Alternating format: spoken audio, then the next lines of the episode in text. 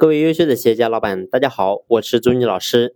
对一个老板来讲，如何让员工誓死追随你？为什么很多公司做到一定程度就做不起来了？就是因为员工成长起来了，翅膀长硬了，他必然呢就会想飞。所以呢，当员工翅膀长硬的时候，咱们老板必须要成为天宫，他怎么飞都是在天空里面飞的，永远都是在你的怀抱里。所以呢，他追随你，你不能添加任何强制性的东西。你是一本无字天书，看不懂也看不完，在你身上呢，永远有稀奇不完的东西。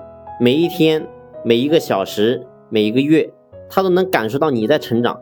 所以呢，成为员工的导师，这是最核心的。只要你够级别，能够成为员工，他想要成为那个人，成为他生活的导师、财富的导师、精神的导师，你会发现，你做什么的改革，你都不用担心，员工都能够死心塌地的配合你。所以呢，只有成为他的导师，才是咱们老板牢牢的命脉。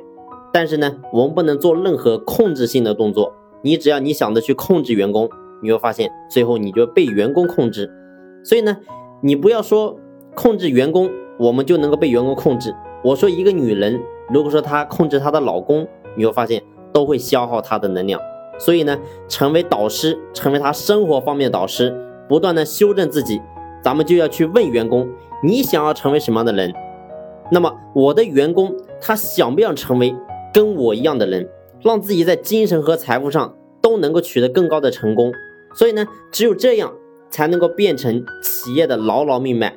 未来呢，你会发现我们的企业会越做越大，那么山头呢也会变得越来越多，而每个山头上面呢都会有一个王，那咱们老板呢就能够变成王中之王。